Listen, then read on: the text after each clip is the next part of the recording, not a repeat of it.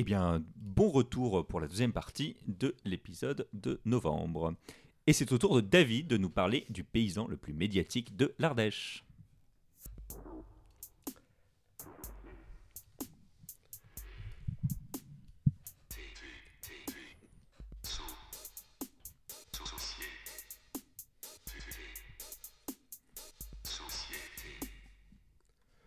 Bonjour, aujourd'hui je vais donc vous parler d'un petit paysan qui a installé sa ferme en Ardèche avant que ça devienne la mode, et qui depuis fait ce qu'il peut pour sauver la planète en formant les agriculteurs de demain. Je vais vous parler de l'homme qui a quand même révélé l'écologie à Nicolas Hulot, selon les dires de l'ancien ministre. Je vais vous parler de l'homme qui se présente comme un expert international pour la sécurité alimentaire et la lutte contre la désertification. Un petit paysan qui vend son agriculture de plateau télé en studio radio, un homme qui symbolise les milieux progressistes, le décroissant Pierre Rabhi.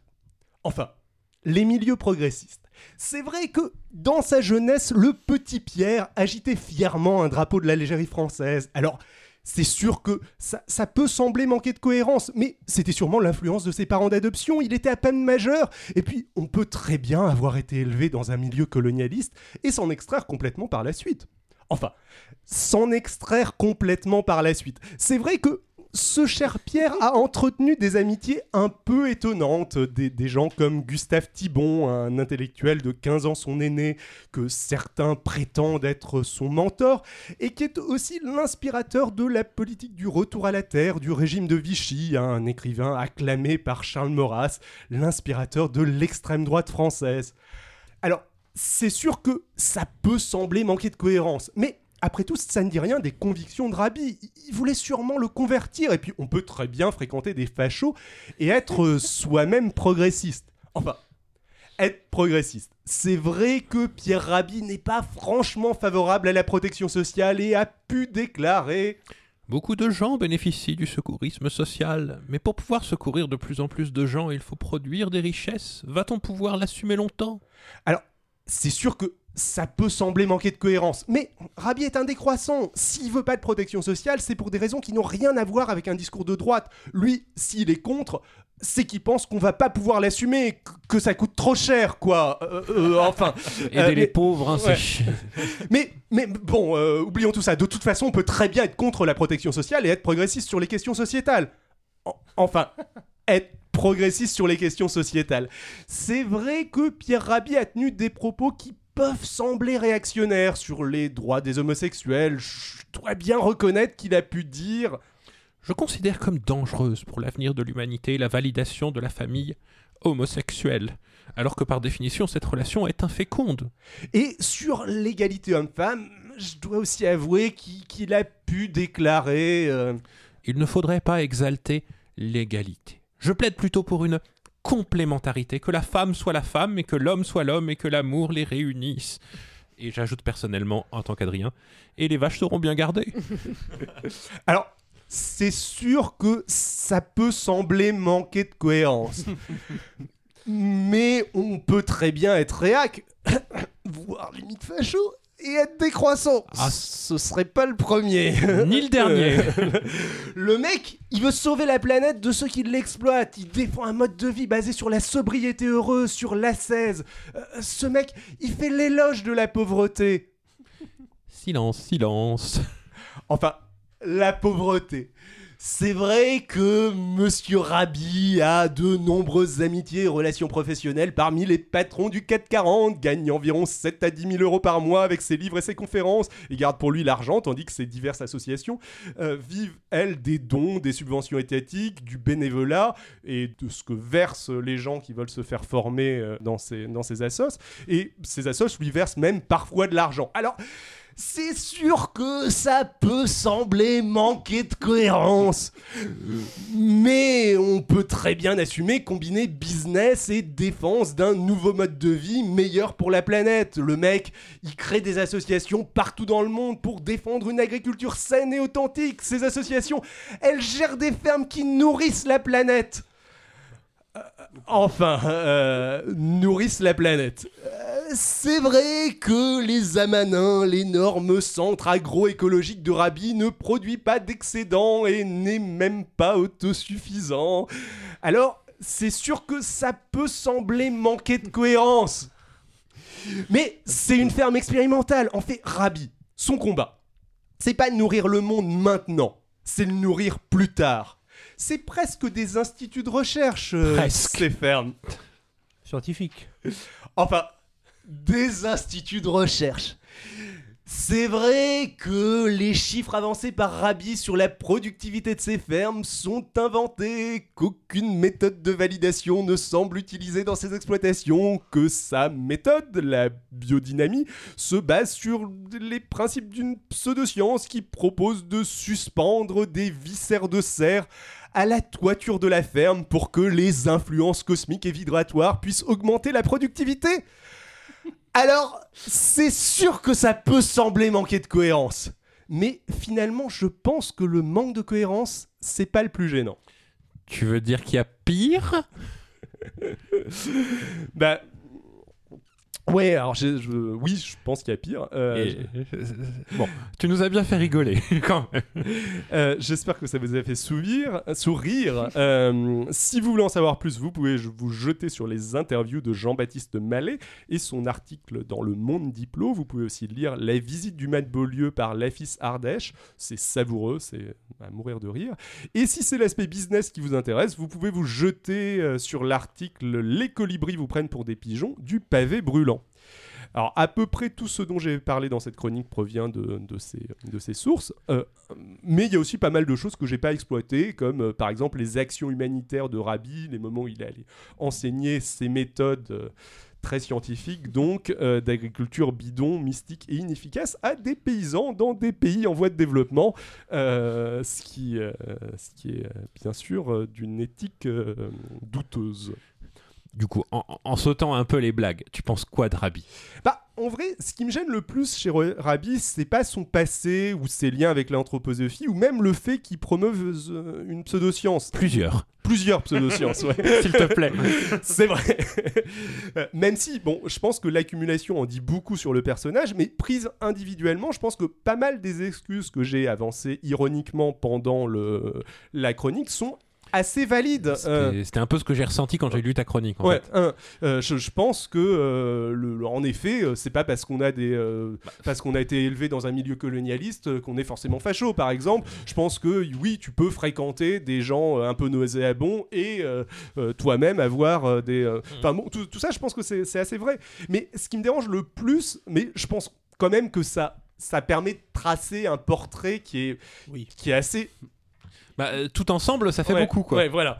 Euh, mais ce qui me dérange le plus, c'est que je pense que Rabi défend en fait une approche religieuse de l'écologie. Il n'est pas du tout le seul d'ailleurs. La démarche de Rabi, ou en tout cas ce que j'en perçois, c'est pas de chercher rationnellement comment faire en sorte que l'homme se porte le mieux possible. Quoi que ça veuille dire, euh, on peut avoir des objectifs très variés. Ça peut être l'espérance de vie, ça peut être le bien-être, ça peut être la santé mise de, de manière un petit peu plus générale ou même c'est pas non, ils cherchent pas non plus à comment résoudre un problème concret. Par exemple, le réchauffement climatique, que pas mal euh, de, de, euh, gens euh, qui, euh, enfin, l'écologie politique euh, cherche activement à résoudre en ce moment, ce qui est très bien. La démarche de Rabi, c'est de vendre ce qui ressemble à une glorification du dénouement, je dirais presque de la pauvreté, et de la glorification de la pauvreté et de la souffrance. Alors, c'est pas une approche aussi débile que ça en a l'air. Euh, Il y a des religions qui ont eu un certain succès avec euh, des démarches similaires et en ayant ce même contraste entre ce qu'ils vendaient et euh, leur, euh, leur pratique euh, elle-même. Oui, Jean Oui, euh, je euh, comme c'est l'é- l'époque des prix Nobel, au moment où on enregistre, j'ai relu un article justement sur Mère Teresa où c'était justement toute la polémique, Oui. où il y avait une glorification de la souffrance qui était très, très, très embêtante à, à certains niveaux. Et, et bah, tu vas être surpris, mais mes prochaines lignes, c'est exactement Ouais. ça. Euh, ça mériterait une autre chronique. Je suis tout à fait d'accord avec toi, mais on retrouve pas mal de ça chez Mère Teresa. Elle lui ressemble beaucoup. C'était aussi un phénomène médiatique qui prêchait la pauvreté et vivait pas mal dans l'opulence. Et malgré les multiples dons, elle se faisait soigner dans des grandes cliniques euh, en Occident, etc. Euh, et malgré la pre- le- les multiples dons qu'elle a reçus, son hospice de Calcutta est resté dans le même état euh, de- de, du moment où elle s'est lancée jusqu'à sa mort. Alors pourquoi? Parce que dans sa philosophie, il n'y avait aucune raison d'améliorer le traitement des malades, puisque la souffrance elle-même, de ce qu'elle disait, était un cadeau de Dieu. Euh, alors, euh, bon, euh, je pense pas que. euh, et elle était sûrement très sincère hein, là- là-dedans, dans son. euh, Il y a eu une partie de ouais. la religion catholique Ouais. qui passe par une forme de glorification de le- la souffrance et du rachat Ouais. des péchés. Enfin, il y, a- il y a tout un concept Et- et effectivement assez profond. hein. Et je dis pas non plus que c'est le cas de tous les catholiques du tout. hein. Je, je pense que euh, le, au niveau de- des actions humanitaires, euh, je, je ne doute pas qu'il y a euh, des choses très bien qui sont faites. Je, je suis pas religieux moi-même, hein, je pense que vous en doutez, mais je, je doute pas qu'il y a des actions humanitaires euh, très euh, bien et efficaces qui sont menées par euh, des missions catholiques. Par, par exemple, le pape Borgia précède tout à fait les plaisirs que Alors, les le, plaisirs le- de- le pape Borgia, dans le cadre catholique, est lui-même pas tout à fait. euh, De- tout à fait catholique, il a lutté contre l'hérésie, euh, il a jamais été désavoué par l'Église, donc Il a jamais été désavoué par l'Église, mais. alors qu'on a des antipapes, hein, et euh, mais Ah oui, non, mais enfin, bref, on va pas rentrer dans ce David. débat là. Mais Mais Rabbi, je pense que c'est un peu la même chose que Mère Teresa. Peut-être pas aussi pire, entre guillemets. Euh, je pense pas qu'il irait jusqu'à considérer que la pauvreté est un cadeau de Dieu. Euh, je pense que non, son- mais c'est naturel. Ouais, c'est naturel. Son, son discours est plus soft, quand même, je pense. Mais c'est assez clair que cette pauvreté, ce dénuement et ce rejet de la technique, du progrès, de la modernité, pour Rabbi, sont un but en soi. Pour lui, euh, et c'est très perceptible dans ses textes, dans ses livres, euh, c'est très cohérent avec son background. L'objectif, c'est ce euh. Du coup, lui demander d'évaluer l'efficacité de ses méthodes, c'est pas pertinent, en fait. Il s'en fout que son agriculture soit efficace. Efficace par rapport à quoi? Son agriculture, c'est pas le moyen d'arriver à quelque chose, c'est le quelque chose, c'est la finalité qui vend. Ce qui vend, c'est pas une approche rationnelle de l'écologie, c'est ce que j'appellerais une sorte de religion de la nature, du dénouement, de... euh, de- Dénuement. du, oui, euh, du dénuement. Désolé. Euh, voilà. Euh, Alex. Mais t'as t'as aussi, enfin, tout comme euh, tu, enfin, ce qu'on peut reprocher également dans certaines euh, autres religions, euh, enfin, il y, a- il y a également un message effectivement euh, social, sociétal qui est extrêmement oppressif, extrêmement réactionnaire et euh, envers des gens. Et ça, c'est, je veux dire, c'est euh, parce que quelque part tu pourrais dire ça. Effectivement, c'est euh, c'est dommage au niveau de la promotion de l'écologie, vu que ça promeut une écologie qui est fausse, qui est bidon et qui détourne complètement ces personnes-là. C'est dommage pour les gens qui sont là-dedans parce que euh, voilà. Mais il y a aussi un message qui est vraiment toxique pour nos sociétés à ce niveau-là. je je suis d'accord avec toi. mais c'est pas l'essentiel de son message. euh, enfin, Non, il axe- c'est une, il axe- euh, Alors après, je sais pas comment ça se passe une fois que tu es dans, dans une formation. Après, il peut y avoir des dérives sectaires. euh, Je sais pas du tout si c'est le cas. hein, Mais effectivement, en général, les, les trucs les plus dérangeants sont en général pas exposés en public dans ce genre de Ce que je veux dire, c'est que les trucs dérangeants en question, enfin, quand tu. Enfin, essayer de camoufler sous un discours. euh, Enfin, enfin, de camoufler, effectivement, je suis d'accord, c'est pas l'objectif, mais je veux dire, associer ça à des discours euh, qui sont perçus par écologique et gentillés par plein de gens, c'est euh, également. euh, une- Peut-être une forme limite de dé- diabolisation, quelque chose comme ça. Enfin, c'est c'est dangereux, je veux dire, pour moi. Oui, oui. bien. Oui, euh, ce- ceci étant, je mets de côté les deux, enfin les deux trucs sont gênants, mais Oui. d'un- d'un côté, tu as juste un corpus idéologique euh, que l'on Oui, oui, combat, euh, et de l'autre côté, tu as le fait de maquiller euh, de une approche religieuse en une démarche écologique. Oui, oui, je suis d'accord, il y a les deux qui sont gênants. les- à deux je sont gênants, mais à, pense pas que le premier soit, soit négligé non plus. à Non, non, t'as raison, il est pas- c'est pas du tout à négliger, mais c'est pas la même nature de, euh, de, de Non. problème. J'ai un peu focalisé sur le deuxième parce que je pense qu'il est plus facilement oublié et que plus le- origine- que- plus original, effectivement, part. Oui. euh, que, le, que le premier. Mais tu- tu- je suis d'accord avec toi, les deux sont très gênants. Oui, Jean? Bah, moi, ce que je trouve surtout gênant, c'est que d'une certaine manière, ça, ça brise un, une certaine, un certain élan, une certaine énergie de gens qui veulent effectivement améliorer les choses, qui voient ça comme euh, c'est l'histoire qu'ils veulent qu'on leur raconte, qui s'investissent, qui investissent de l'énergie, qui peuvent investir de l'argent euh, dedans, et au final, euh, c'est de la pure perte. Enfin, c'est du vrai détournement de, de- d'idéologie et de, de gens qui essaient simplement d'améliorer vraiment la situation. Ça décrédibilise aussi par, par contamination les autres discours écologiques. Euh, les réalités des agriculteurs qui eux sont coincés euh, Mhm. c'est oh, on pourrait refaire euh, le dé- un débat sur euh, le glyphosate où justement les agriculteurs sont coincés entre le marteau et l'enclume où euh, vous polluez et on veut consommer et pas cher alors il y, y a toutes ces problématiques là qui, euh, qui finalement ne sont pas abordées, ça fait du, du bruit de fond, ça fait des, des- des- Et les gens sont de plus en plus désespérés, du coup, quand ils prennent conscience de ça. Et, euh, et ça, c'est, à mon sens, la conséquence la plus grave de ce genre de, de- de personnes qui sont juste des personnalités médiatiques, et euh, ça existe Oui. depuis toujours, et qui font leur beurre sur ce que les gens attendent qu'on leur raconte. quoi. Oui, je n'ai pas d'avis très euh, Mm. précis et arrêté sur le glyphosate, mais je, suis- je suis tout à fait d'accord avec toi sur la partie détournement de bonne volonté. Euh, euh, Et enfin, de- et ça brise, ça brise vraiment des gens. Il y a des gens qui après, euh, une fois qu'ils ont pris conscience que euh, qu'on leur a menti, rejettent en bloc complètement tout ce qui peut euh, se rapprocher de l'écologie, etc. Enfin, ça, ça crée des, ça crée des schismes, quoi. Et c'est grave, c'est très grave, je trouve. Bah, euh, je pense que j'ai terminé. euh. Merci David. Ben, merci beaucoup, David. Euh, et du coup, on va enchaîner avec Adrien qui va nous parler de pirates. Le, le son des embruns, il y aura du rhum, des perroquets, des mains remplacées par des Pas crochets. du tout. Oh.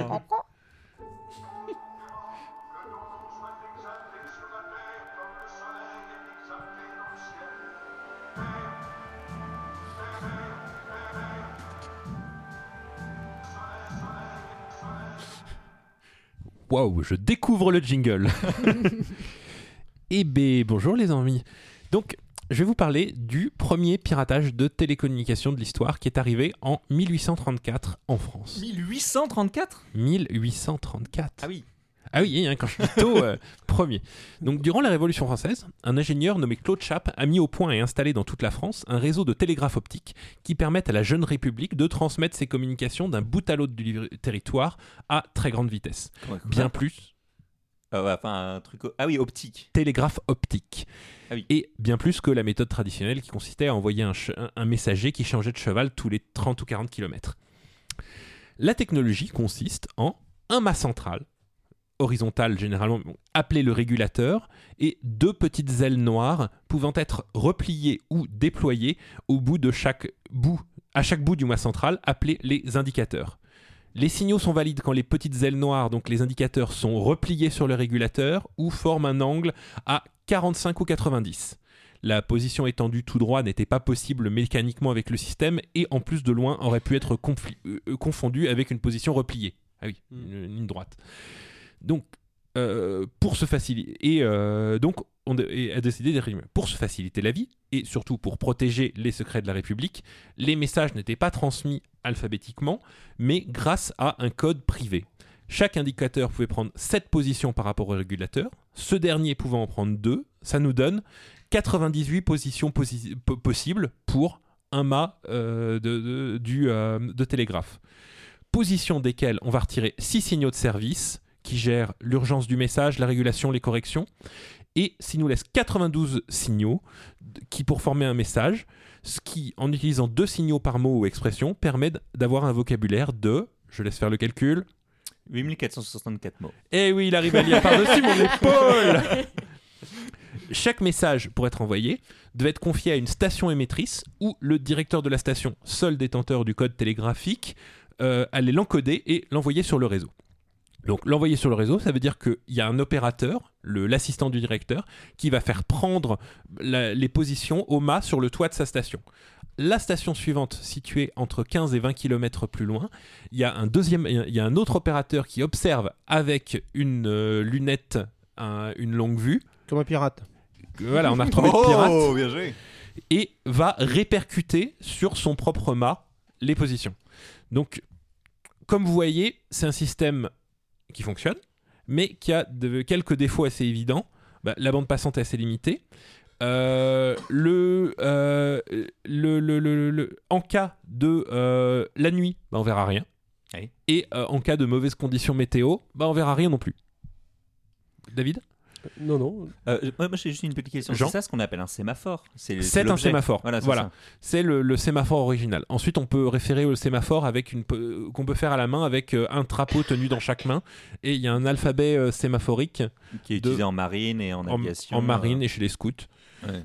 Alors, donc, euh, comme la bande passante est limitée et que le réseau surtout est construit durant la, Révolution dans un contexte de peur des espions et de contre-révolution organisée, son utilisation sera réservée aux communications prioritaires de l'État. Euh, transmettre des nouvelles de naissance de quelqu'un d'important, euh, les résultats d'opérations militaires. À un moment, pendant les, les guerres en Algérie, euh, il y aura une ligne qui sera complètement saturée de toutes les nouvelles qui vont remonter. Donc, euh, donc, on avait mis au- comme les erreurs, comme je vous ai dit, euh, euh, même en conditions parfaites, on parle d'humains qui observent et qui, retrans- et qui retranscrivent le message. Les erreurs sont extrêmement faciles et courantes. Donc, on avait mis au point un système de correction quand une erreur est, détectée. Euh, donc, le long d'une ligne reliant des grandes villes, on avait des stations relais qui avaient pour tâche de juste, qui, qui en fait répéter les messages qu'elles recevaient de façon bête et méchante, même quand le message n'a pas de sens, parce qu'au final, on va peut-être recevoir un correctif plus loin. C'était plus efficace de juste transmettre. Et on avait des stations maîtres, où là, euh, on ne retransmet pas, on récupère tous les messages, on les accumule pendant un certain temps, on attend de recevoir le correctif, et on renverra juste euh, tout ce qui est validé. Cette spécificité euh, du réseau sera justement la faiblesse que les héros de notre histoire, les frères blancs, vont savoir exploiter. Donc, les frères blancs. Louis et François Blanc sont deux jumeaux campagnards débrouillards nés dans un petit village en Provence, fils de percepteurs d'impôts. Ils auraient pu euh, rester totalement anonymes, mener une vie euh, tranquille et oubliable, jusqu'à l'incident. Un jour, dans leur patelin, un cirque fait étape. Oh, c'est merveilleux. Et alors, ils sont particulièrement fascinés par le joueur de Bonto. Ouais, ouais, vous savez, l'arnaqueur aux cartes, là, qui vous fait euh, deux rouges, une noire. euh, où trouvez-vous Euh, la noire Qui garde une carte euh, sous la main. Euh, mais voilà, et c'est donc euh, qui particulièrement ses tours de cartes et la façon dont il arrive à empocher les mises des badauds. Je, je suis sûr qu'ils sont scandalisés et qu'ils se disent que hors de question qu'ils. euh, Pas exactement, bah du coup ils abandonnent leur famille, ils rejoignent le cirque et ils deviennent assistants du manipulateur de cartes et apprennent les jeux de hasard sur les routes du sud de la France. Alors je peux pas garantir que ce soit 100% vrai parce que ça ça a été raconté par François, euh, François Blanc euh, plus tard quand il a parlé sur lui-même. Mais bon, même si c'est pas vrai, ça vous donne une idée du calibre du lardon, hein, hmm. je pense.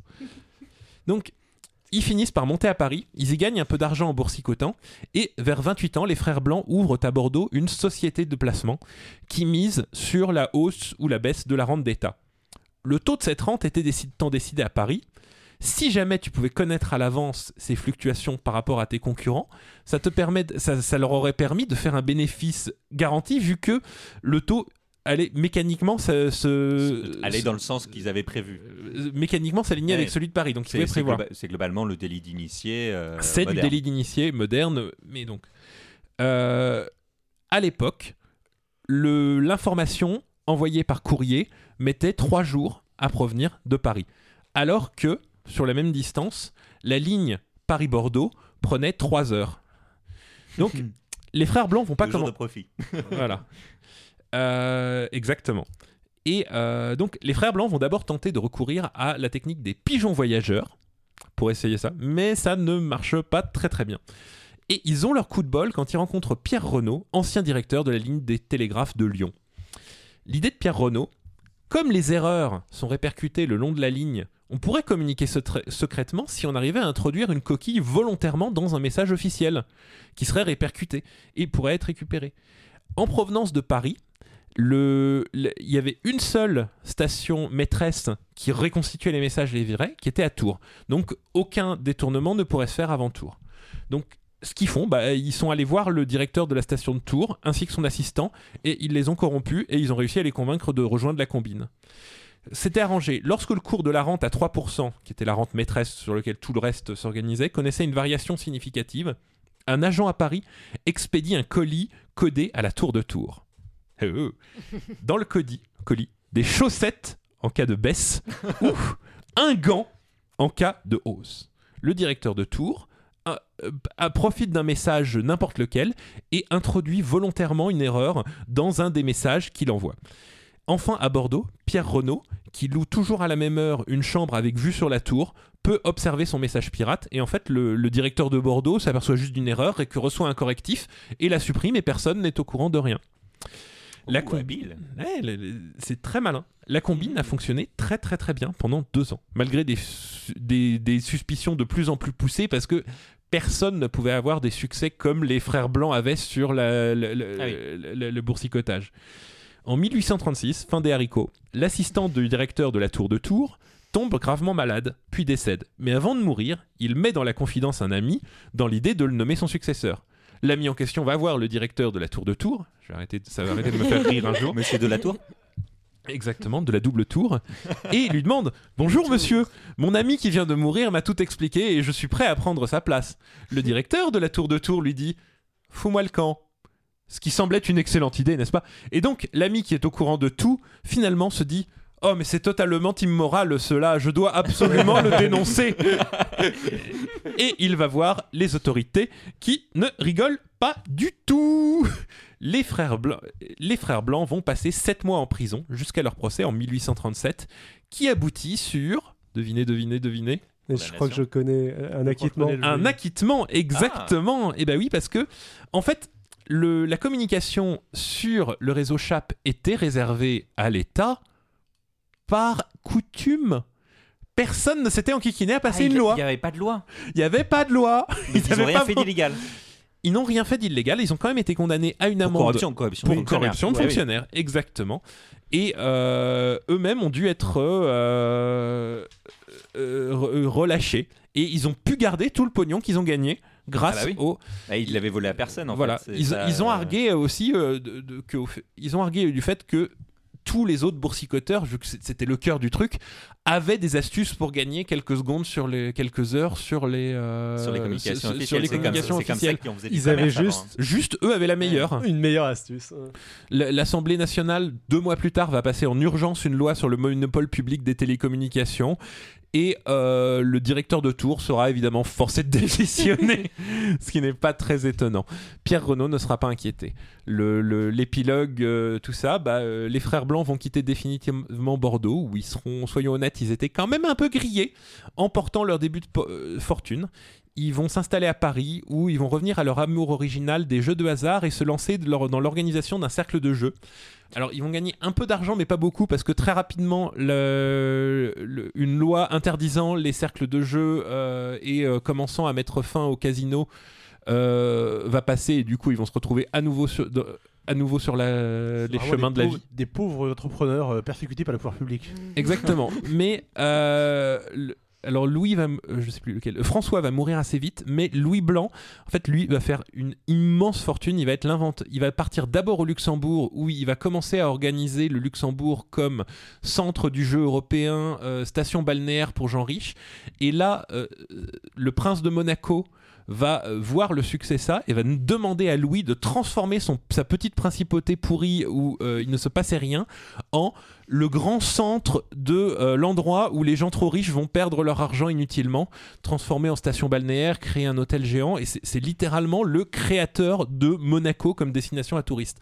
Euh, L'image qu'on a de Monaco, c'est grâce à Louis Blanc. Il, il va finir avec une fortune immense. D'ailleurs, je pourrais faire une chronique sur lui un jour si euh, ça tentait, si des, des auditeurs me le demandaient. La suite, la suite.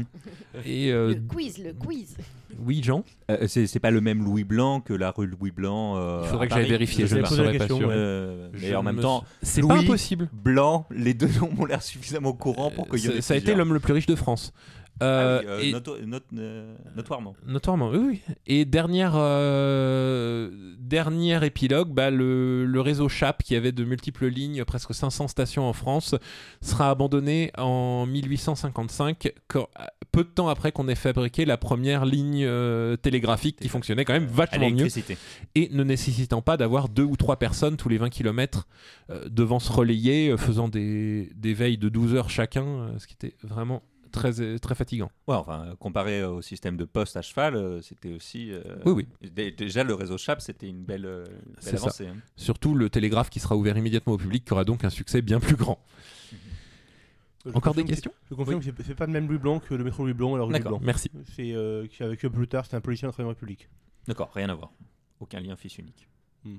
Je sais pas si c'est les- peut-être que si, mais enfin. Alors, on ne sait pas s'il est fils unique. Eh ben, c'est c'est passionnant, dis donc. Mais Ça, fait- ferait un excellent. Il faudrait ajouter euh, deux trois intrigues, mais je pense que ça ferait un très bon, euh, très bon roman policier. euh. Je suis à peu près sûr que ça a été des, euh, une péripétie dans plusieurs romans policiers, des choses du genre. Ouais, mais tu vois, ça pourrait parler justement du délit d'initié. Ça pourrait être intéressant d'avoir un film historique, essayer de retraiter des problématiques actuelles en se basant justement sur un système qui était différent mais simplifié. Quoi. Tout à Bon, fait. bref. Voilà, donc si jamais vous êtes auteur, allez-y. C'est open bar, c'est dans le domaine public. Eh bien, merci Adrien. Euh, et on a fini euh, les chroniques. Du coup, on va passer à un retour sur l'épisode précédent euh, où Maud nous avait parlé de, de conséquences écologiques et environnementales de l'informatique. Et on voulait rapidement revenir sur le bilan carbone des emails, des images dans les emails et des impressions papier. Alors, Maud, Alors après discussion entre nous, je me suis dit que j'ai peut-être pas été assez claire pendant ma chronique sur, euh, ce point. Euh, je voulais pas du tout en fait lancer un débat sur la comparaison de l'impact entre envoyer un mail avec une image ou imprimer un email. C'est un débat qui personnellement ne m'intéresse pas beaucoup, euh, car je trouve qu'on est plutôt dans l'économie de bout de chandelle. Moi, ce que je souhaitais faire, c'était juste illustrer le manque de sensibilisation du grand public sur l'impact écologique du numérique, parce que envoyer un email avec une image d'arbre pour inciter à ne pas imprimer, ça pollue. Et c'est donc absurde de polluer dans le but d'inciter les autres à ne pas polluer. Et encore une fois, je ne blâme pas les personnes qui font cela, elles sont juste mal informées. Je crois par contre que David s'est pris de passion pour le sujet et s'est plongé dans des comparaisons de chiffres. Oui, euh, Maud, bah, du coup, oui, j'ai un petit peu regardé de, mon côté pour, euh, histoire de d'évaluer. euh, établir scientifiquement. euh, Alors, établir scientifiquement, c'est un bien grand mot parce que, euh, en faisant un petit tour sur ce qui se dit à ce niveau, les chiffres varient pas mal et les méthodes de calcul sont généralement pas publiées, donc c'est ouais, assez. c'est- euh, c'est vrai que c'est assez, assez inquiétant en termes de transparence d'ailleurs. Mais euh, Ouais, oui, après, c'est oui. complexe. Après, Mm. je. Enfin, vas-y. Non, mais oui, tu, tu- tu as raison. Après, je, je- bon, peut-être aussi que j'ai pas suffisamment bien cherché, je, je ne sais pas, mais bon, en tout cas, je, je- euh, voilà, enfin, petit inconnu là-dessus. Mais en se basant sur les chiffres de l'Agence de l'environnement et de la maîtrise de l'énergie, l'ADEME, euh, l'empreinte carbone d'un email, disons basique, est a priori de 4 grammes de CO2, tandis que l'empreinte euh, carbone d'un email avec une pièce jointe de 1 méga est de 19 grammes de CO2. Alors 19 grammes, c'est aussi à peu près de ce que j'ai vu, l'empreinte carbone d'une feuille A4 en papier recyclé. Euh, on trouve euh, parfois un peu plus, parfois un peu moins, selon les, euh, les endroits où on regarde. Toujours d'après l'ADEME, le bilan carbone d'un email ne croît pas linéairement, ce qui est assez logique. Donc multiplié par 10 le nombre des destinataires d'un mail unique, multiplie par 4 euh, son impact, et pas par 10. Pareil, c'est euh, assez logique. Ouais, on peut pas faire des additions, on peut Ouais. pas faire des multiplications linéaires, ça n'a pas de sens. Exactement. Du coup, si on reprend l'exemple de Maude, euh, la personne accompagnant ses emails d'une image incitant à ne pas imprimer euh, l'email, on peut imaginer que la personne ne va pas envoyer une image d'un méga, mais de quelques centaines de kilooctets. Si jamais il envoie une, bon, une image d'un méga, c'est toujours possible, mais euh, vraiment, c'est que la personne se débrouille mal pour, pour ce genre de truc et est vraiment très mal sensibilisée à la chose. Mhm. Je suis désolé. Euh, on peut aussi imaginer que euh, les personnes qui imprimeraient cet email ont une bonne chance de l'imprimer sur un peu plus qu'une feuille A4. Euh, du coup, je dirais à la louche, en utilisant ces chiffres, que pour que ça vaille le coup d'attacher une image incitant à ne pas imprimer ce mail, il faudrait sans doute que notre envoyeur d'email convainque une personne de ne pas imprimer un mail tous les 20 destinataires, je dirais peut-être tous les 50 destinataires en étant très très très optimiste. Dans les deux cas, ça me semble très improbable d'atteindre ce ratio. Oui, Jean. Euh, surtout que si jamais il envoie le mail à des gens qui de toute façon n'impriment pas, il pollue Oui, tout de à- manière tout- breu- enfin de Oui. manière ferme. Bah, je, je te dis, en prenant en compte ça, faut que euh, il change. Il faut qu'il je change pense, le comportement. le d'une personne Ouais. tous les euh, 20 destinataires ou euh, peut-être tous les 50 destinataires en étant très optimiste. Que Quelqu'un change de. Quelqu'un qui allait l'imprimer ne l'imprime pas. Sapristi, il y avait une image en bas de mon mail. Si, si, je modifiais tous mes comportements présents et à venir. Alors pas juste euh, présent, juste présent. juste présent dans mon euh, dans mon dans mon hypothèse. Euh, personnellement, je retiens de tout ça que l'empreinte carbone d'un email un peu volumineux est du même ordre de grandeur que celle d'une impression sur une feuille A4 et franchement, je m'y attendais pas. Je me serais attendu à ce que la, la feuille A- A4 ait euh, un, bilan carbone euh, pas suffisamment bien plus euh, bien, oui. bien, bien plus important que ça par rapport à celui d'un email euh, donc je, je trouve ça assez surprenant et c'est cool de l'apprendre. Je retiens aussi, même si c'est assez évident que l'impact d'un email varie fortement en fonction de son poids et qu'un email contenant juste du texte brut a un impact très faible. Euh, enfin, si vous vous demandez ce que ça représente tout ça, euh, parce que euh, euh, 16 euh, grammes de CO2, 4 grammes de CO2, j'imagine que ça vous dit pas de grand-chose. Eh bien, pour contexte, l'empreinte carbone annuelle moyenne d'un Français est, je crois, d'environ 7 tonnes de CO2. Et si vous voulez que votre empreinte carbone soit raisonnable, certaines personnes recommandent de viser 3 tonnes de CO2, ce qui est assez chaud. En reprenant ces chiffres, si vous envoyez 10 emails de 1 méga par jour, l'impact annuel de vos emails atteint environ 70 kg de CO2, ce qui représente un peu plus de 2% des 3 tonnes de CO2 auxquelles vous avez le droit par an, euh, ce qui est pas mal élevé. Alors perso, je suis très loin d'envoyer 10 emails d'un méga par jour, mais je pense qu'il y a sûrement pas mal de personnes dont c'est le métier qui, dans un cadre pro, doivent pas mal dépasser ce genre de chiffre. Donc ça, ça peut être, euh, être une fraction assez importante de votre, euh, de votre bilan carbone. Ouais. Euh, je voudrais nuancer ça, c'est que les, les professionnels, en fait, en général, stockent dans des drives et s'échangent des liens. Euh, c'est devenu beaucoup plus simple parce que le transfert de données prend du temps et dans un souci d'efficacité, en fait, tu vas pas échanger des grosses données parce qu'en fait, ça arrange personne et c'est pas rapide.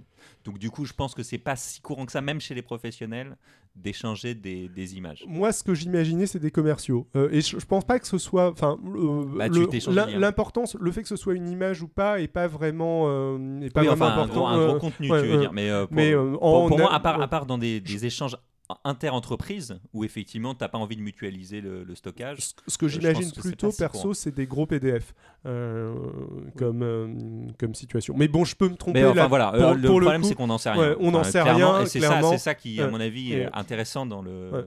Et, dans ta euh, chronique. Attends, mode, oui. Et oui, juste le drive dans les grosses entreprises du CAC 40, il vient d'arriver en fait. Donc Oui. les, les pratiques vont mettre du temps à changer. Et pour l'instant, c'est mail, mail, mail. Avec ton Excel en copie à chaque fois. Ah enfin, oui, ah ouais. oui, oui, oui.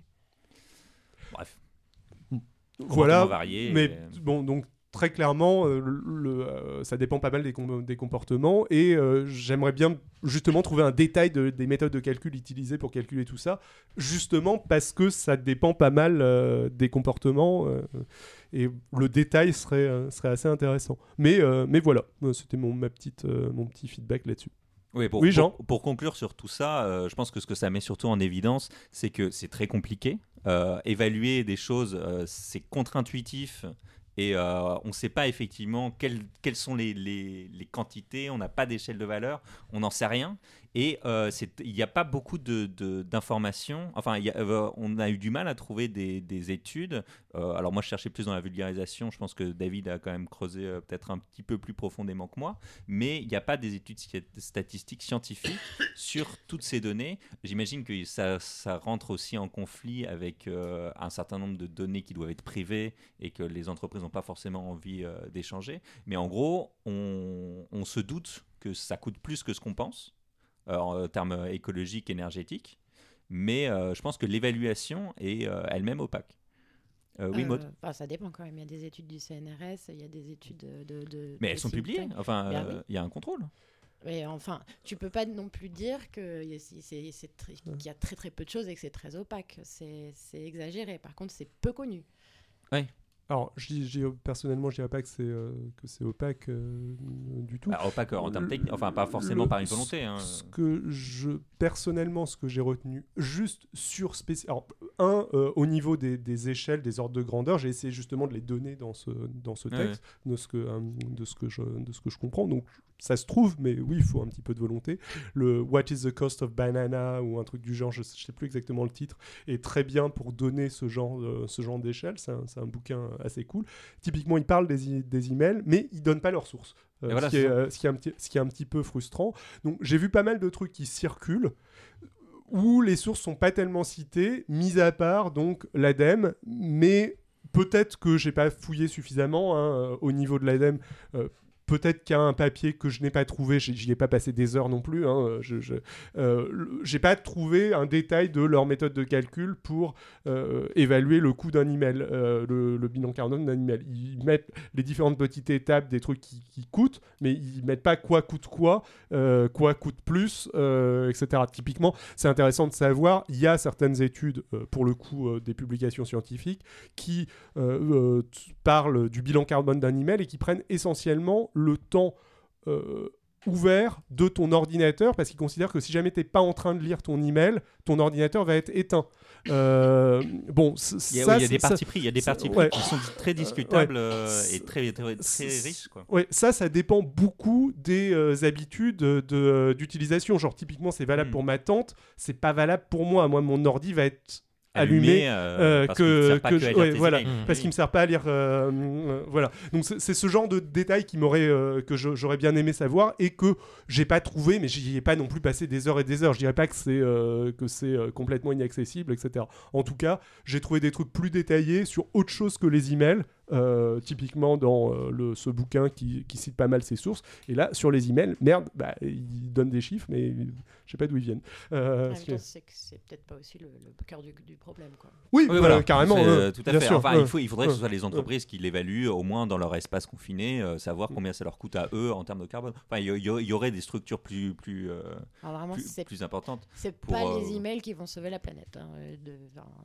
Oui, enfin ça, ça consomme. que- Ouais, mais Oui, enfin mais c'est c'est pas en vraiment- réduisant. euh, Mais après après il y a ça, d'autres ça choses. vous surprend que ça pollue tant que ça, mais Mm. par rapport à d'autres euh, Oui, ça usages qu'on a du numérique, c'est vraiment. euh, mais c'est, oui, mais pareil, les, matières, les, façons de calculer l'impact écologique d'un data center, de simplement que nos téléphones se rafraîchissent pour aller chercher, aller contacter un serveur, pour vérifier qu'on n'a pas reçu un nouvel email depuis 3 minutes. euh, tout ça, c'est des opérations qui se passent euh, en temps réel et qui, du coup, euh, par, le- par la fréquence à laquelle ça arrive, euh, doivent avoir un impact important. Le fait d'éteindre ou pas son téléphone la nuit, euh, c'est effectivement euh, un tiers du temps où il va arrêter. Enfin, c'est- a- toujours pas pe- hyper euh, pertinent dans les, dans les impacts du numérique sur. C'est pas, sur pas là où, c'est pas là où il- on peut faire des économies en premier. Quoi. Bah, si, si- si vraiment on, on est clean sur tout le reste, très bien, allons-y. Mais non, le, le premier truc à faire, c'est. C'est la production des outils. c'est au niveau individuel, au niveau des usages, la première chose à faire, c'est éviter d'acheter des, des outils euh, numériques neufs et d'allonger leur durée de vie au maximum. Là, pour le coup, il y a, des, des gestes qui permettent de rallonger la durée de vie des outils. Et une fois qu'ils fonctionnent plus vrai et qu'on en est sûr, s'assurer que derrière, il soit, il- son impact. euh, Pour l'instant, c'est vraiment, c'est vraiment l'objet réel qui, que l'objet virtuel euh, est euh, quand même en tant pas dans le même ordre en de tant grandeur. quoi. qu'utilisateur, c'est surtout sur ça qu'il faut, qu'il faut être nickel. Après, si on est super sur ça, euh, pourquoi pas essayer d'optimiser tous les usages du quotidien de nos outils c'est, merveilleux, mais, c'est déjà, comme dit euh, David, c'est chaud de réduire euh, son, impact euh, sur le bilan, son, bilan, son propre bilan carbone. Donc, essayons de, commencer par les gros sujets. D'accord. le, au niveau du, euh, de la production des objets, je, suis tout à fait d'accord avec toi, j'ai l'impression que c'est le, principal coût. Et ce que euh, disait bon, bah, un ami à moi qui fait des euh, vidéos, je vous mettrai peut-être le lien, qui s'appelle euh, qui a fait une petite vidéo où, il parlait pas mal de, où il parlait pas mal de ça. Sa conclusion, en regardant un petit peu les, le- les chiffres, conclusion un peu... enfin, constat quoi était que le coût, le bilan carbone de- des euh, objets numériques était très fortement proportionnel à la taille de leur écran. Oui. Euh, donc globalement, c'est un truc qui peut te donner globalement un téléphone portable. Mieux vaut allonger sa vie euh, le, le plus longtemps possible, mais il va avoir un bilan carbone, un impact carbone plus faible que celui de votre iPad, qui aura un impact carbone plus faible que celui de votre ordinateur, Ordinateur. portable, qui aura sans doute un, un impact plus faible que votre ordi fixe avec un gros écran, qui aura peut-être un impact plus faible aussi que votre Une grosse télé, euh, de, du, du salon. Ce- ça, je trouve que c'est. Et la grosse télé du salon, bah oui, oui, vous êtes une fraction significative de votre euh, aller-retour euh, Paris-New York euh, qui est. euh, qui est- qui est un- Oui, mode Mais typiquement, euh, regarder en streaming ou en vidéo on demand sur un grand écran, ça pollue pas mal. Hmm. Ça, pour un- en tant qu'usage individuel, c'est quelque chose qu'il faut éviter. Voilà. D'accord. Ok. Bon, enfin bref, Euh, on a quasiment refait une chronique. Bah, Désolé. on Euh, va en voilà. profondeur dans la critique, c'est ça qui est bien. Voilà, c'est un sujet qui est compliqué et euh, sur lequel il y a beaucoup d'informations à, à- à trois. découvrir. si, si vous êtes chercheur, euh, faites de la recherche là-dedans. À mon avis, Ouais, il y a du boulot. hein. Et on vous invitera. Ah oui, avec plaisir, parce qu'on n'y comprend rien. Comme le démontre cette chronique. Et donc, pour terminer, on va passer à de rapides coups de cœur.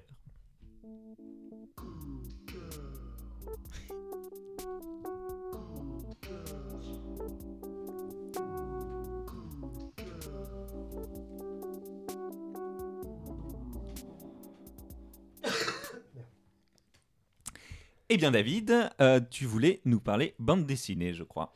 Oui, ou plus exactement, je voulais vous parler de manga. Euh, euh, ça, fait un moment je n'avais pas lu de manga et j'ai lu récemment Les Montagnes Hallucinées de Go Tanabe, qui est donc adapté de la nouvelle, du roman trait court, je ne sais pas, de Lovecraft, et qui est très sympa. C'est dans une superbe édition reliée simili-cuir euh, assez, euh, assez belle.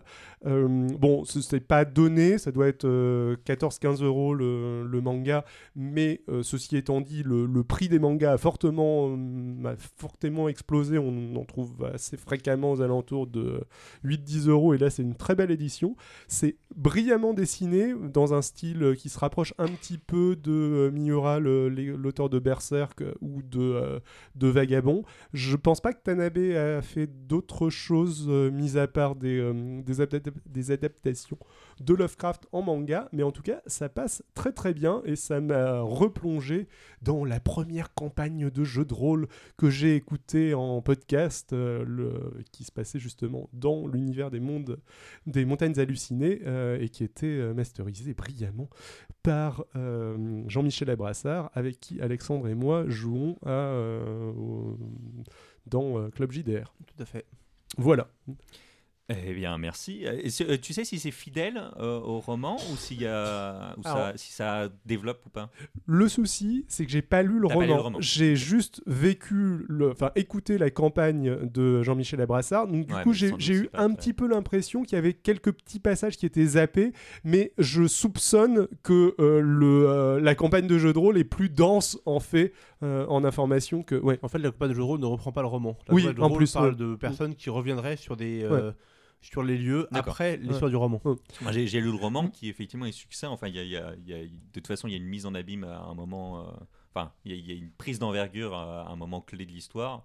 Euh, donc, je, je sais pas. Ben, Mais- C'est c'est surprenamment proche, entre autres parce que dans le roman aussi, ils reviennent sur euh, l'endroit où est partie la première expédition en fait. Oui, oui. oui. Donc c'est le, le mécanisme est vraiment très très proche euh, de, de celui de la campagne de jeu de rôle. Je ne m'attendais pas que ce soit à ce point proche d'ailleurs. C'est plutôt un cliché Lovecraftien d'envoyer des gens qui sont à la poursuite de quelqu'un qui a vécu une, une histoire traumatisante et horrible. Enfin, c'est un, poncif du. Sachant que déjà les montagnes hallucinées, l'expédition dans le roman, c'est voilà, d'une expédition précédente. Là, Ça, si vous c'est- voulez c'est la- regarder, Mais qui était cette première expédition? En, ce, en moment sur Club JDR, il joue Assaut sur la montagne hallucinée qui se passe de les années euh, pendant la, de la fin de la, Deuxième- la deuxième guerre mondiale. Et aussi encore une autre expédition qui revient encore une fois, mais c'est le. Donc c'est la, c'est la combienième C'est la cinquième? Il y a l'expédition originale, euh, l'expédition, roman celle, nouvelle celle du roman qui, qui est en fait deux expéditions, vu que l'expédition se sépare en deux et que la Oui. deuxième repart. Donc ça, ça, ça en fait déjà trois. Celle de la première campagne de jeu de rôle et celle de cinq expéditions. Ah non, mais en fait, il y a des navires, enfin, il y a forcément des navires, forcément. Aussi, mais, ouais. Il y a des navires de- de- dedans et il y a des alliés qui Six. vont les déloger. Donc il y a Ils des ont- nazis et puis. euh, Ils doivent enjamber les cadavres quand ils arrivent à l'entrée de la grotte. Ouais, ça, Au bout d'un moment, il va y avoir l'archéologie à faire sur les expéditions elles-mêmes. Ce sont les grottes maléfiques les plus mondaines de tout l'Antarctique. Donc voilà, c'est en tout cas un produit euh, culturel qui fascine euh, et qui a été euh, réutilisé, retravaillé, retraité. euh, voilà, donc euh, le manga a priori est, est bien foutu. Quoi. Très beau, très bien, très bien dessiné. Euh, du coup, Alex, je crois que tu voulais nous parler jeux vidéo. Oui, oui, encore une fois, pour changer. Euh, je vais vous parler de The Council, qui est donc qui est un jeu de, euh, qui, est, qui est sorti l'an dernier, euh, qui est un jeu de, euh, d'un studio français, euh, qui est, euh, c'est quoi C'est Big, Bad- nom Big- l'indique. Big Bad Wolf Studio, qui est une filiale de Tianyi française, bordelaise. Euh, c'est un jeu, alors c'est un mélange entre un point and click et du RPG. Euh, le début du jeu au moins, euh, le gameplay, la façon dont tirer le gameplay, c'est que c'est l'expérience vidéoludique qui m'a euh, le plus rappelé de Murder Party Ok. si ça vous parle. Donc, bon, au niveau du scénario, on joue un, Louis Maurras de Richet, qui est un jeune aristocrate français, mais en 1793, donc il y a déjà la Révolution, c'est compliqué, Mhm. qui est convoqué sur une île, une île mystérieuse, où il y a, qui est l'île privée d'un certain Lord William Mortimer, un noble anglais, euh, où il y a sa mère qui a été qui organise parfois des sortes de, de dîners mondains entre plein plein de gens euh, qui sont euh, un petit peu puissants. Et en fait, il était à la recherche de sa mère, Sarah, qui a été invitée sur cette île également. Et qui a disparu. qui a disparu. Absolument. Donc, le pitch est relativement simple à ce niveau-là, et puis il y a toutes sortes d'intrigues, de complots forcément là-dedans. C'est une- un petit peu d'ambiance un peu huis clos, complot. Un peu à euh, la Agatha Christie, ça, voilà, euh, et on ça. doit découvrir. Mais que s'est-il réellement passé sur cette passé avec île ça? Que va-t-il se passer par la suite? Enfin, c'est un petit peu ça. Euh, le, euh, ça marche bien. Enfin, comme je vous dis, il y, a- y y vraiment une ambiance au départ huis clos et murder party qui est très très bien faite. Euh, Il y a un aspect, on- c'est un jeu où on parle beaucoup de, de temps à, à parler aux gens. Il y a plein de personnages qui sont intéressants. Il y a une galerie portrait intéressante. Des personnages certains fictifs, d'autres euh, historiques. Je vous laisse la surprise. Mhm. Euh, c'est assez bien réalisé. La patte graphique est particulière, moi, elle me plaît assez. La musique, c'est un peu le même thème qui revient tout le temps, mais il est sympa.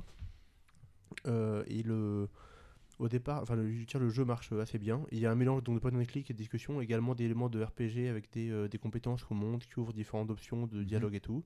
Des, énigmes qui sont très bien aussi. Donc, globalement, c'est, j'ai un feeling positif avec ce jeu. J'ai passé un bon moment. Dans les aspects un peu plus négatifs, euh, bon, alors c'est un jeu épisodique. Tout est sorti, hein, tout est sorti euh, le dernier. Mais autant j'avais pas eu ce genre de déception par le passé, euh, là clairement le début est meilleur que la suite.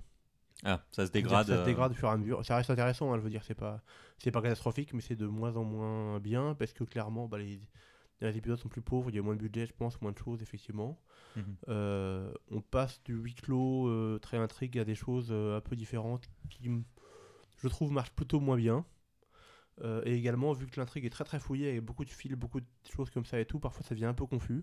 Oui. Le jeu s'en sort pas trop mal, euh, ça reste relativement cohérent, mais des fois tout n'est pas non plus 100%, 100% cohérent. quoi. C'est c'est ça à ce niveau-là. Mais ça reste, euh, ça reste assez intéressant, c'est c'est- l'ambiance est sympathique, l'atmosphère est vraiment sympa.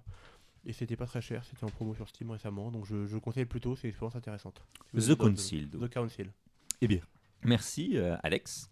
Euh, je me tourne vers Maude euh, qui va nous parler euh, spectacle vivant. Je vais encore inciter tout le monde à venir à Paris, mais je conseille vraiment à toutes et tous le spectacle sensiblement viril d'Alex Ramirez sur les difficultés à résister aux injonctions de la société à rentrer dans des petites cases. Et c'est aussi parce que c'est très très drôle. Il est au théâtre Trévise jusqu'à janvier au moins. Bon allez, bonne nouvelle, il y a quelques dates en dehors de Paris. Et donc c'est Alex Ramirez avec un S qui est connu pour euh, ses versions low cost hilarantes, notamment de, de scènes Disney, Euh, aussi pour son passage par l'émission Quotidien. Et sinon, petite, petite fierté personnelle, euh, il y a un an, je vous parlais de la pièce de théâtre des Crapauds Fous. Et elle est montée en grade. Maintenant, elle passe au théâtre de la Renaissance à Paris. Donc, Plus gros théâtre. plus gros théâtre. Eh bien, bravo. Oh, mais merci. Prenez tous le TGV. Euh, et je me tourne Le maintenant vélo. vers euh, Adrien Mhm. qui nous parle euh, jeux vidéo également. Bah oui, pour changer un peu. Tous les navets que j'ai vus cette, ce mois-ci étaient trop énervants pour que j'en parle. Il faut que je les digère un peu. Donc, ce à quoi j'ai joué et qui est absolument génial et qu'il faut absolument jouer s'appelle Untitled Goose Game, le jeu de loi non, sans nom. Et vous jouez. vous- C'est un jeu de loi? C'est un jeu où vous jouez le diable en personne. Dans un petit village idyllique anglais, euh, campagnard, vous jouez une oie qui veut, maintenant, qui veut apporter la destruction, la haine et la souffrance à tous ces petits habitants. Et vous allez devoir, intelligemment, dans, dans- dans un contexte presque d'infiltration, voler les lunettes d'un gars et les jeter dans la flotte si vous avez envie, euh, vider- priver de son courrier une maison et, euh, le, le- et, et- et- et- et amener le, le chaos. euh. Voler le- le- l'avion en plastique d'un petit garçon, puis le mettre dans un magasin pour le forcer à racheter son propre euh, avion en plastique. Quand je dis le diable, vous êtes le diable. C'est à mourir de rire. Les moments où vous, vous pouvez, ça, ça devient très rapidement euh, une, euh, un passe-temps de faire faire onk, onk, onk à la à l'oie, qui- ce qui amène des, des effets très drôles sur l'environnement. C'est joli, c'est mignon. Je recommande. C'est sur l'Epic Game Store. C'est le vrai, le vrai Et sur complot, euh, le vrai complot qui nous entoure tous. Et Bah, je- vous voyez l'ambiance ceux qui font euh, disparaître les chaussettes dans le. Vous voyez l'ambiance de petit village de Hot Fuzz C'est c'est- Oui. c'est ça. C'est le signe de Hot Fuzz. Oui, David je me demande si c'est pas sur Apple Arcade aussi. Euh, Possiblement, mais euh, ils ont une exclusivité, en, tout cas sur PC, sur euh, Game Sto- l'Epic Game Store. Euh, très bien. Euh, du coup, euh, moi, je voulais vous parler d'une série que j'ai vue cette semaine, que j'ai binge-watché d'ailleurs, qui s'appelle The Boys. Alors, c'est une série qui est diffusée par Amazon, qui est une série produite par Amazon, et qu'on doit à Eric Kripke. je. Kripke. Je crois que c'est comme Eric le- Kripke, le Voilà. créateur de de- Supernatural. le créateur et le showrunner de Supernatural, qui l'a coproduite en fait avec euh, Evan Goldberg et euh, Derek Robertson qui avaient déjà euh, sévi sur l'adaptation du comics Preacher. Donc les deux séries sont, sont je, je parle de Preacher parce que les deux séries sont à la base des comics Du Et- même auteur. du même auteur et que qu'elles sont quand même axées pas mal sur euh, de l'ultra l'ultra violence gratuite et humoristique et euh, pas mal de euh, de, de ressorts violents et assez irrévérencieux. Donc autant Preacher avait des faiblesses euh, en termes de rythme ou euh, de temps en temps on avait effectivement de- des, scènes d'action euh, très menées qui ensuite alternaient avec des grosses lenteurs scénaristiques, autant ces défauts-là sont pas mal lissés dans The Boys, qui a un excellent rythme. Donc ça parle globalement de super-héros qui sont parfaitement officiels et, et en fait euh, tout se passe pas c'est globalement comme si les héros Marvel existaient, mais tout se passe pas de la manière dont c'est vendu au public. C'est plutôt. Et si les super-héros étaient une mar- existaient et étaient une marque commerciale comme toutes les autres et servaient à vendre des, des- du, à faire du, euh, pognon, Coca-Cola à faire du business, etc. Donc c'est c'est une critique assez euh, assez violente et assez euh, assez euh, cynique de du milieu médiatique, Du consumérisme, euh, de- du consumérisme, du capitalisme euh, dans une certaine mesure. Euh, tout ça agrémenté de, de tripes sanglantes, de, euh, de, de- de moments scatologiques. Enfin, il y a, il y a- il y a vraiment un petit peu de tout. Donc, y allez pas, euh, montrez pas forcément ça à votre enfant de 6 ans. Je pense pas que ce soit. Ah non, non, non, je c'est pense très pas que ce clairement la euh, cible. Et il y a aussi des petits moments. leur montrer le chaudron magique. bah, je suis a priori pas non plus.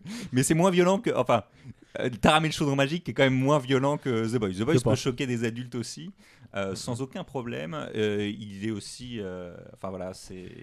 Mais en même temps, il aborde aussi un certain nombre de dilemmes moraux qui sont assez, euh, assez intéressants. Alors, Adrien a moins aimé que moi. J'ai moins aimé. Et, mais par contre, en fait, ce qui fait vraiment la qualité de, de cette série pour moi, la direction artistique est parfaitement maîtrisée, les costumes sont superbes, euh, mais c'est surtout l'interprétation des acteurs qui s'approprient vraiment leur personnage. On y croit, les enfin, c'est vraiment bluffant.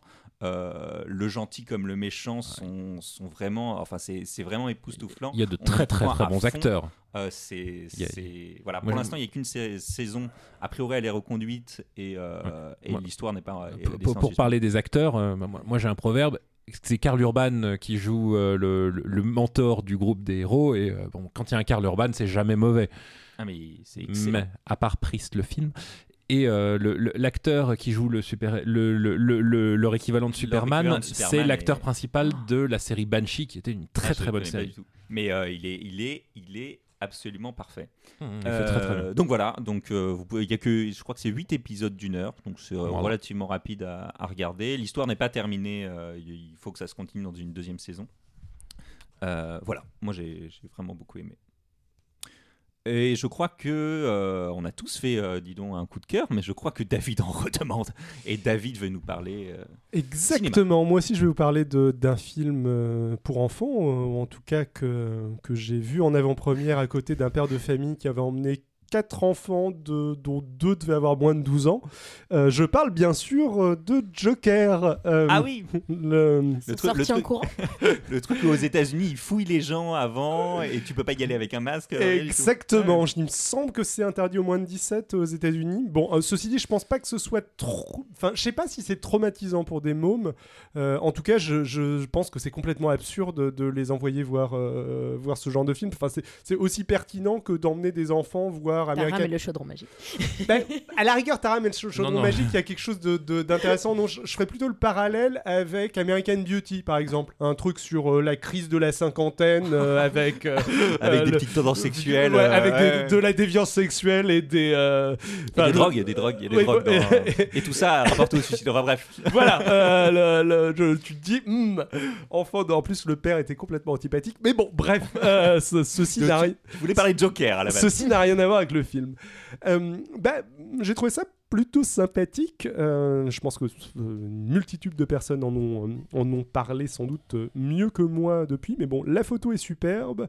Euh, L'interprétation de Joaquin Phoenix est bien évidemment... euh, Absolument géniale. Et il y a eu pas mal de polémiques euh, autour du, euh, Message, du euh. message du film. Est-il d'extrême droite? Est-il d'extrême gauche? Est-il... Il est euh, extrême centre? euh, d'ex- d'extrême centre, euh, oui. Euh, bon, je pense que c'est euh, débattable, je me trompe peut-être, mais personnellement, je trouve que la rébellion qu'il y a dans le film est, est remarquablement apolitique. Enfin, apolitique dans le sens euh, le- le- n'importe qui peut se l'approprier. Enfin, le, le message se limite à euh, oh euh, les riches sont arrogants et méchants. Bon, euh, soit. Oui. Euh, je, je pense pas que ce soit vraiment un, un film politique. Ceci dit, je, je note que beaucoup de personnes euh, l'interprètent comme un film politique, donc j'ai peut-être tort euh, là-dessus.